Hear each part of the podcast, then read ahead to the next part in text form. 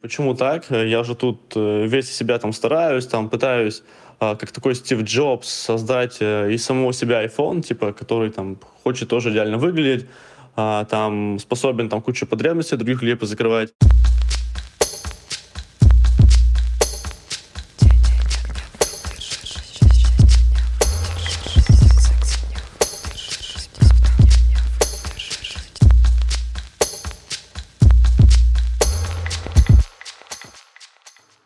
Друзья! С вами подкаст «Но вы держитесь» и мы, Света Шедина, Алексей Иванов и Алена Крючкова. Я напомню для тех, кто еще только к нам присоединился, что мы в этом шестом сезоне подкаста «Но вы держитесь» исследуем мифы, сказки и разные другие фантазии коллективного бессознательного прошлого, которые сейчас нам могут показать какие-то новые дороги и выборы, которые перед нами стоят, как о них можно подумать.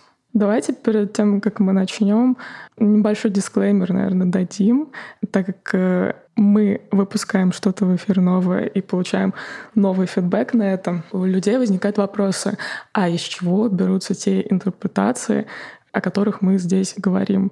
Можно ли интерпретировать те же истории ну, как-то по-другому? Алена, может, как-то чуть-чуть рассказать? Конечно, можно и нужно, потому что истории, мифы, легенды, которые существуют давно, они наполнены символизмом. И человеческое мышление, оно так устроено, психика, что мы не можем отлавливать все символы одновременно. То есть мы заостряем наше внимание на чем-то, что для нас сейчас важно. И это именно та тема, которая позволяет нам с удовольствием слушать одну и ту же историю, смотреть ее в разных интерпретациях, пересматривать одно и то же кино, перечитывать одну и ту же книгу, потому что каждый раз мы можем что-то новое для себя брать из этой истории. Конечно, можно и нужно интерпретировать истории, мифы, легенды по-разному. И сколько людей будут слушать историю, будут из нее что-то новое для себя выносить. Очень круто ты рассказала. Мне нравится это определение. Мне еще очень запомнилось, как ты говорила, что через вот это изучение, погружение в мифы, сказки, легенды мы будто учимся не бояться двусмысленности и того, что вот эта форма, она все время изменяется. Это тренирует воображение. Это для меня было интересно, что нет правильного одного трактования. В каждый момент своей жизни ты трактуешь одну и ту же историю по-разному, и в этом, в общем-то, и красота этого подхода. Дико выбесила ситуация. Я, в общем, увидел фотографию девушки, которая мне очень нравится. Она была с парнем, типа, «Хей, смотрите, я встречаюсь». Так вот, этот парень был, конечно же, не я. Я такой, ёб, бобаный, почему так? Я же тут весь себя там стараюсь, там пытаюсь как такой Стив Джобс создать из самого себя iPhone, который хочет тоже идеально выглядеть, способен там кучу потребностей других людей позакрывать. А тут выбирают его, вообще какой-то обычный чувак, который так вряд ли старается. И вообще просто жесть, короче. Блин, пытаешься создать из себя iPhone, а выбирают не тебя. Это как-то обидно. Потому что iPhone-то выбирают обычно все.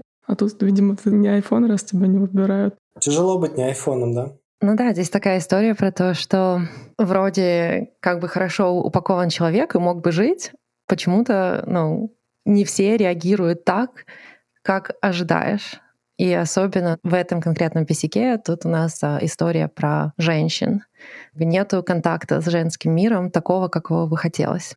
Могу. А как бы его создать? Или какие есть истории в мировой культуре, литературе? Возможно, кто-то уже сталкивался до нашего слушателя с такой темой вообще. Не уникальная, наверное. Да, не уникально. Мне этот бесяк напомнил всякие неприятные истории с женщинами, которые были у Аполлона.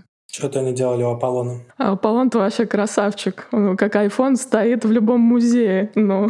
Да, кстати. И разлоченный обычно. В районе бедер разлоченный. Аполлон сто процентов красавчик. Он бог солнца, бог света, бог знаний. Он буквально красив он освещает небо для нас, и как бы мы от него получаем тепло. И на фоне всего этого у него просто постоянно какие-то ужасно мутные истории с женщинами. Давайте я расскажу вам две показательные истории про Аполлона, я думаю, которые подсветят нам все про него и про то, что у него происходило в личной жизни. Первая история про Аполлона и Кассандру. Кассандра была троянской принцессой. Когда она была маленькой девочкой, она гуляла где-то по Трое, долго гуляла, устала и пришла в храм Аполлона. Она была совсем маленьким ребенком и там немножко задремала. Священные змеи стали вокруг нее крутиться и по мифу вылезали ей так ухо, что она начала слышать будущее. То есть она слышала будущее с самого детства. Блин, никогда не засыпайте в храме. Со змеями. Со змеями. Может случиться страшное. Вылезало ли ухо? Я теперь знаю, как я могу к девушкам на улице подходить. Просто словами «Дорогая, мне тут э, вылезали ухо в храме, и теперь я слышу будущее, мы с тобой идем пить кофе». Подожди, подожди, Лёша. У Аполлона есть подкат еще получше. А Кассандра в какой-то момент проснулась и ушла из храма. Прошли года, и она стала прекрасной девушкой. Да, она троянская принцесса. Троя Тао, из, ну, где была Троянская война. Она сестра Париса, собственно, из-за которого и из-за его любви к Елене и произошла Троянская война, да. А, Троя в тот момент очень богатое государство, она прекрасна, она одета в такие какие-то роскошные одежды, у нее есть этот дар видения будущего, и она вот такая молодая, красивая принцесса. И в нее начинают все подряд влюбляться, в том числе и Аполлон. И Аполлон э, делает ей интересное предложение. Он говорит ей, отдайся мне, и за это я дам тебе дар пророчества. Я думала, вылежу второе ухо. Примерно. Ты смеешься, а через как бы соприкосновение с Аполлоном, да, опять вот это вот, что нужно прикоснуться к божественному. Он говорит, у тебя есть уже этот дар слышать будущее, да, но они не видят будущее, а как бы слышат его, а ты сможешь его говорить. Ну и как бы закроется вот этот вот цикл, и, говорит, будешь вообще классным ораклом. И Кассандра говорит ему, я не люблю тебя, я не отдамся тебе. И отказывает этому верховному богу. Аполлону это обидно, и он ей такой говорит, ну хорошо, ну тогда дай мне хотя бы поцеловать себя. То есть он ей такой предлагает какую-то ну, другую альтернативу. Он говорит, ну, ну поцеловать, ладно, можно. Вот она соглашается на поцелуй, рассчитывая на то, что с поцелуем она получит дар пророчества. И вместо того, чтобы поцеловать ее, Аполлон плюет ей в рот. И да, у нее есть дар пророчества, но ей никто не верит. Да? И там очень много историй про то, что Кассандра предвидела Троянскую войну, никто ей не верил. Она предвидела, что не нужно запускать этого троянского коня, которого греки притащили. Никто ей не верит, там много трагедий вокруг этого. В итоге она говорила, меня точно убьют. У Агнемнона ей тоже никто не верил. Короче, жизнь ее была наполнена трагедиями через вот этот вот инцидент с Аполлоном. Вообще, наверное, самое страшное, что может быть, это когда ты что-то реально знаешь и можешь это людям сказать, но они тебе не верят. Петя и волк настоящий. А, да, мальчик, да. который прибегал и кричал, что волки, волки, волки, волки, а потом... Волки, э, волки, волки, волки. А потом люди, да, перестали ему верить, и волки в какой-то момент действительно пришли. Ну, это даже не так. Она все время что-то говорила, и все всегда сбывалось. Все, что она говорила, люди слышали как небылицу. И то есть неважно, сколько раз она была права, она была проклята, люди не могли ей верить никогда априори. Это очень грустно. Ну, Аполлон, такое солнце, это получился не особо доброе. Обжег так девочку навсегда, получается. Ну да, мы можем немножко пообсуждать это, что на самом деле э, я тебе дам что-то, а ты меня за это полюби. Такая mm-hmm. странная концепция, и, конечно, мы все понимаем, что любовь так не работает. И второй момент, что когда ты получаешь отказ, ты не можешь как-то по-взрослому к этому подойти, а такой говоришь, а ну ладно, тогда я тебя прокляну. Да. Это опять отсылочка про взросление к нашему да, предыдущему подкасту, который называется «Рая нет». Ну, вы держитесь. Да, на самом деле тоже можно наблюдать за символами в изображениях Аполлона. Кстати, и Эрос, и Аполлон, когда как их изображают, они всегда без бороды, да. Смотри, там Посейдон, Аид, Зевс, эти все чувачки всегда с бородой. А вот эти ребята, они так, ну вот по возрасту, если смотреть на статы Эроса, ему там лет 15, наверное. Да, Аполлон, наверное, лет 17-18, да, и, ну, примерно они ведут себя похожим образом. Давайте еще одну сказочку расскажу вам про Аполлона, чтобы мы... Лёша такой показал, что у него есть усы. Поближе пододвинулся к камере, и борода тоже. Подожди, а если бы я был без уст, без бород, то это что бы по Аполлоновски значило? Про тебя бы это ничего не значило. Но когда мы берем и изображаем героя как-то, ну, как любой человек, который писал когда-нибудь какой-нибудь креатив или пытался изобразить, там, я не знаю, снимал кино или даже фотографировал, то, как мы сетапим нашего героя, то, как мы его изображаем, это как бы рефлексия на его внутренний мир, да? что снаружи, то и внутри.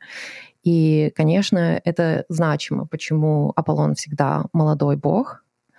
Сама история об Аполлоне, что он как бы рождается каждое утро, Одна из многих интерпретаций, что как солнце всходит и заходит, что каждое утро он как бы рождается, и потом он как бы уходит в подземелье. Не дают поспать парни.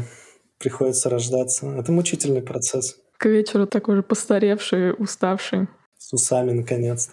Ладно, давайте вторую историю послушаем. Давайте вторую историю. Она тоже очень короткая, и я думаю, суть рассказа двух историй — это чтобы показать, что это как бы не единительный случай, а что это просто вот тема такая в жизни у Аполлона.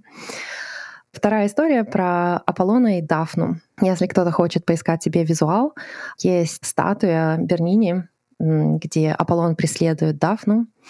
У Бернини есть а, четыре статуи в одной коллекции. Одна из них вот тоже похищение Персифоны, уже знакомая нам история. У Дафны и Аполлона там немножко по-другому. Он за нею как бы бежит, и немножко как бы снизу она такая, нет, нет, только нет. Какая-то вот опять эта тема похищения женщины прослеживается снова. Вот уже четвертый миф но тоже давайте не будем забывать, что важно, чем история заканчивается, да. То есть Аид все-таки смог как-то легитимировать эти отношения.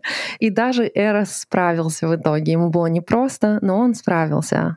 Ну что же Аполлон? Дафна была нимфа. То есть точно так же, как и Кассандра, она даже не верховное божество. Нимфа она была служительницей культа Артемиды. Артемида — это богиня-девственница, и все девушки, которые были в ее культе, то есть которые с ней там охотились, они там бегали по лесу, молились на Луну, они все брали обед целомудрия. И, ну, в том числе и Дафна. Но в целом я думаю, что для правильного бога могли бы и нарушить. И часто так и случалось с нимфами. Но когда к Дафне воспылал Аполлон и начал за нею бегать, он буквально за нею бежал и преследовал ее. И она взмолилась к Артемиде. Артемида, между прочим, сестра-близнец Аполлона, и мы к ней сейчас вернемся. Дафна взмолилась и сказала, что я не могу уже больше от него убегать, он меня просто реально сейчас изнасилует, потому что я сейчас, ну вот как бы, я уже не могу бежать. И Артемида сжалилась над ней и превратила ее в лавровое дерево. Это ее носят на головах теперь? Именно. По легенде, лавровое дерево не было вечно зеленым до этого момента, но Аполлон, как знак своей любви сделал лавровый лист вечно зеленым и стал носить э, корону из лавра у себя на голове. А также борщ варить еще вкуснее, чем раньше. Итак, что же мы тут видим, да? Что у чувака вроде как бы все хорошо, и он вполне себе iPhone. И есть ему что предложить женщинам. То есть в одной он пытается предложить вот там дар, провидение. Вообще бог он. А с другой стороны, убегают они от него, несмотря на всю его красоту и на то, что вроде как бы и любит, и хорошего хочет, а не хотят с ним женщины вообще никак ешкаться. К чему бы это? И о чем бы это? Да, очень интересно. К чему бы это? Моя интерпретация этих мифов и не только моя, на самом деле есть много людей, которые намного более умные, чем я. У Аполлона есть много разных проблем. И в большинстве они могут как бы сводиться к двум аспектам, что у него нет контакта со своей женской частью, и у него нет контакта со своей тенью. Давайте как бы посмотрим на эти две вещи отдельно. Как Аполлон родился? Да? Аполлон родился вместе со своей сестрой Артемидой. Они близнецы. Он бог солнца и света, она богиня Луны. Да? Он бог знания, логики, науки, она богиня магии. Он бог цивилизации, то есть вот города, вот это все про него. Она богиня охоты. То есть вот они вот как бы разделенные такие, да, они очень разные. И у него вот эти вот все солнечные мужские, как ну вот цивилизация, знаешь, вот такого плана мужские качества выкрученные на полностью. Солнце затмевает собой Луну. То есть у нас или день, или ночь. И они вот полностью разделенные. Он не в контакте со своей женской частью, она не в контакте со своей мужской частью. Поэтому она, собственно, и богиня-девственница у нее же тоже есть много всяких неприятных историй с мужчинами, да, то есть был охотник Актион, который увидел, как она купалась в реке. Она заметила, превратила его в оленя и натравила на него своих собак. И они его разодрали на куски. Ну, такая не очень, да, история. Недружелюбная. Mm-hmm. За всю свою жизнь Артемида один раз всего лишь влюбилась в Ориона, и тут вот, кстати, тоже Брателла ей не помог совсем. Она вроде влюблена была, но тоже вот часть вот этого разделения, на, что нет у нее контакта с мужским миром, она не могла как-то проявиться и нормально выстраивать отношения. Могла вот только там из кустов как-то на него любоваться. Аполлон заметил, что сестра влюблена в смертного. Ему показалось, что это как-то странно и неправильно, и вообще она никогда же не влюбленная. И он такую злую шутку над ней пошутил. Однажды Орион а, пошел плавать в море. Аполлон и Артемида были на Олимпе. И Аполлон сказал ей, а слабо тебе вон ту вот маленькую черную точку попасть в нее из лука. Артемида даже охотница, она сказала, да вообще, как это нечего делать, и убила собственного возлюбленного. А эта черная точка был он, да? То есть... Эта черная точка был Орион, mm-hmm. и она, конечно, была грустна, и вознесла его на небо, и теперь у нас есть созвездие Орион. Орион вообще даже и не знал, что он нравится Артемиде. У него была жена и дети, он был охотник, ну, как бы у него была какая-то своя жизнь, а тут вот какая-то там странная, непонятная деваха, которая за ним подглядывала из-за кустов, тоже как ирония того, что она-то за ним все время подсматривала, что-то смотрела, как он там охотится. Актион случайно ее увидел и загляделся, ну, потому что богиня, она красивая, то его вот срочно нужно было разорвать собаками на куски. Это к чему? Мне видится, что эти мифы и про Артемиду, и про Аполлона показывают нам, что они на самом деле, хотя они верховные божества, и в них много есть чего хорошего, и как бы они много прекрасных дел делают, но вот в любви они достаточно гротескные существа. То есть они одна девственница, да, богиня-девственница, а он там вечно гимназии вот эти аполлоновские, где мальчики маленькие тусовались. Ну, давайте вернемся к Аполлону. Я думаю, что мы, в принципе, разобрались с вот этой штукой мужское женское, да, что когда у тебя нет контакта с, со своим мужским аспектом или со своим женским, то ты как бы не можешь его понимать, этот мир. Да? То есть если я женщина, и у меня плохой контакт со своей мужской частью, то я не понимаю мужской мир. А, я не могу предсказать что будут делать мужчины вокруг меня, мне они непонятны, мне будет сложно, я буду все время ввязываться в какие-то странные ситуации.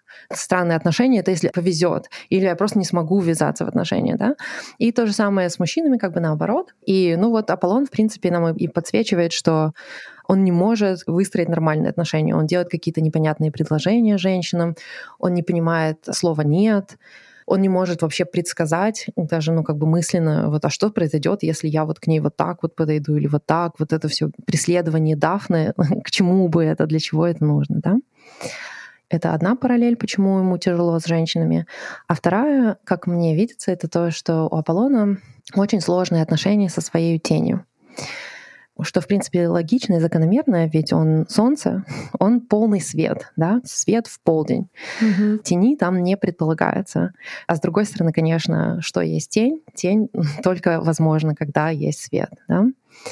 У Ницше есть очень прекрасная книга, называется «Рождение трагедии». Вся книга заверчена на дуальности между Дионисом и Аполлоном и он там прочерчивает очень хорошие параллели между ними. Мне кажется, здесь показательно, что в Делфи, в храме Аполлона, у него там есть а, два тезиса, которые очень-очень аполлонские, да? Know yourself — это один, то есть познай себя, и второй — nothing in excess, все в умеренности. А что же Дионис, да? А Дионис как бы является тенью, такой полной тенью, полной противоположностью Аполлона, да? Вот он nothing in excess — это вообще не про Диониса. Ну, у Ницше там он, он очень хорошо прочерчивает это, что вот там Аполлон — это про порядок, Дионис — это про хаос, Аполлон — это про гармонию, а Дионис про экстаз, да? И как бы Аполлон — это эго, а Дионис — это наша тень. Очень много разных мифов про Диониса, но у Диониса как раз все очень хорошо с женщинами. То есть у него отношения с женщинами всегда складывались прекрасно. Даже несмотря на то, что у него такой достаточно тяжелый был путь в начале, у него не было там своего культа, ему нужно было искать свое место в олимпийском мире. Женщины его любили всегда когда он выбрал себе Ариадну, у него не было к ней никаких вопросов, хотя ну, у нее там была непонятная история с Тесеем. В отличие от Эроса, он там ну, тоже свою светную Ариадну. Он... Женщины его любили всегда? Женщины любили его всегда. Несмотря на то, что у него был пузик, как его всегда изображают, таким пухлым мальчиком с э, винишком. Не, мне кажется, я очень хорошо понимаю этот типаж на самом деле. Очень такой, много жизни, короче, в нем. Мгм. Ну, конечно, да, ну, много жизни, в нем много такого слияния с миром. Вообще он про такое животное начало немножко, да. И м, очень много у нас аполлонического, ведь на самом деле мы живем в достаточно аполлоническом обществе. Вообще западная философия, ну вот если так подумать, что это там Сократ, его ученик Платон и ученик Платона Аристотель, и они все были жрецы Аполлона. Они все были в культе Аполлона, они очень вот за вот это вот все там типа стремление к порядку, интеллектуализация, отделиться от природы для того, чтобы построить вот это man-made, да, такую цивилизацию какое-то неприятие того, что ты не можешь объяснить. То есть все нужно вот разложить по полочкам, теорема, чтобы было доказать, вот это вот линии провести, вот там, там, там, вот это все.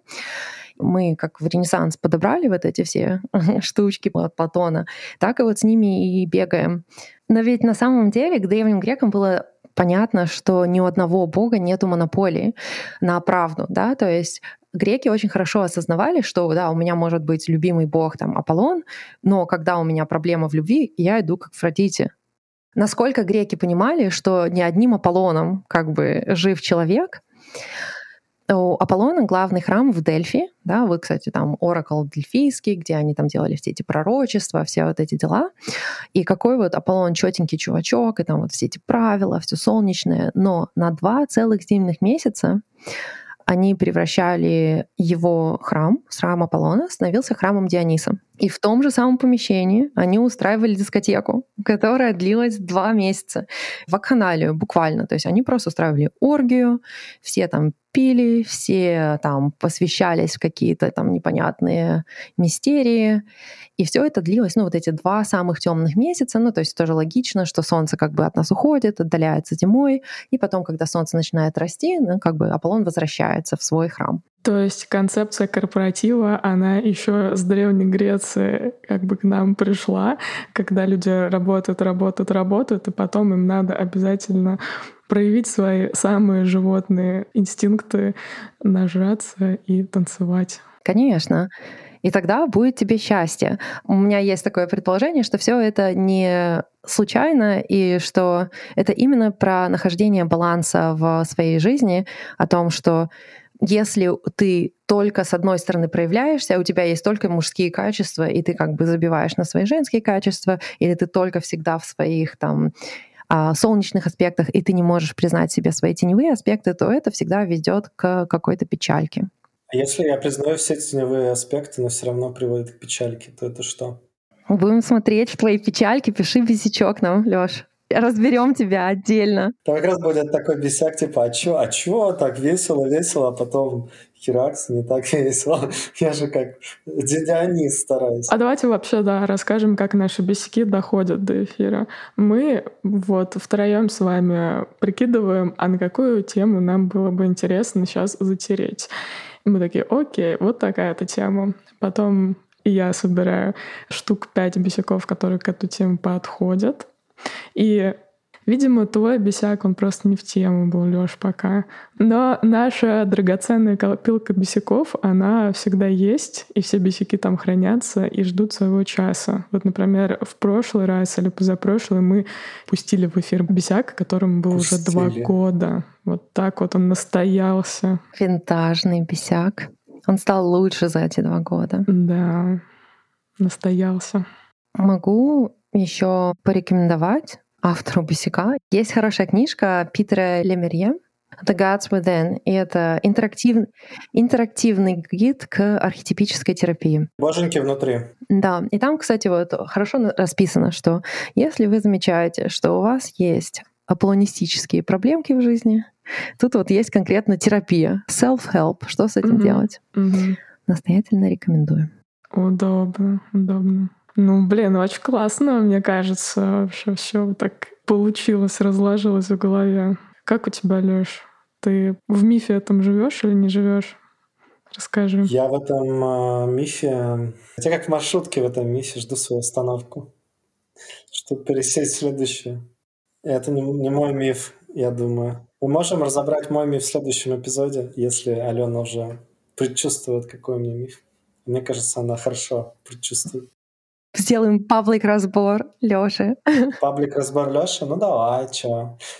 Мне, кстати, кажется, что у нас в продуктах баланс аполлонистического и дионистического начала, он очень классный.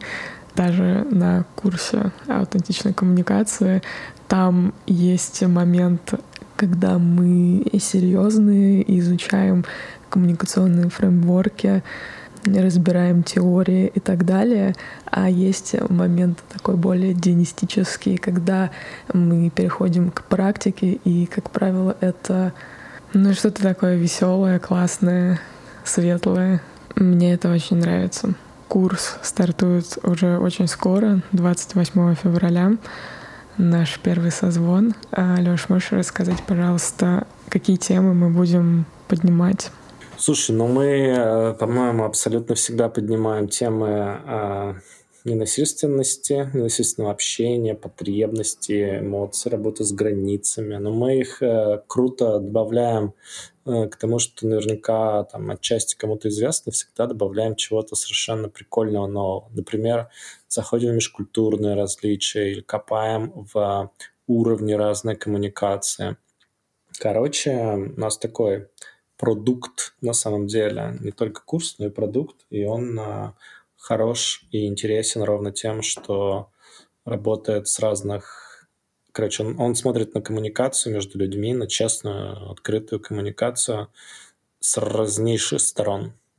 Вот, например, началась пандемия, все начали общаться по Zoom, и у нас появились главы про то, как быть в асинхронных коммуникациях или межкультурных, когда у тебя одна команда где-нибудь сидит и общается с тобой на другом языке.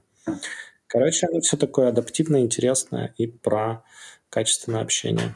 Согласна. Мне кажется, изучение всех этих э, фреймворков, оно в итоге очень круто сохраняет энергию, которая в другие разы тратилась бы на то раздумывание, как сказать, как разрулить конфликт, как что-то не нравится, а что с этим делать, мне кажется, после курса становится больше ясности в таких сложных каких-то моментах в общении. Ну что же, давайте чуть-чуть завершим. Что нам важно сказать? Нам важно сказать, что если вам нравится этот подкаст, так же, как и нам, ставьте звезды и пишите отзывы в приложениях, в которых нас слушаете. Например, Apple подкасты.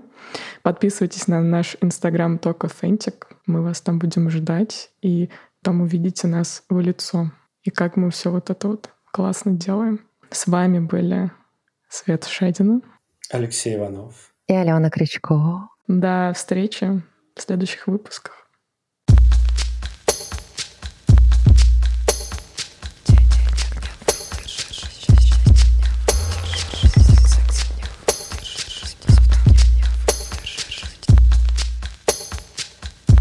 Этот выпуск смонтировал Николас Н. Спасибо ему за это.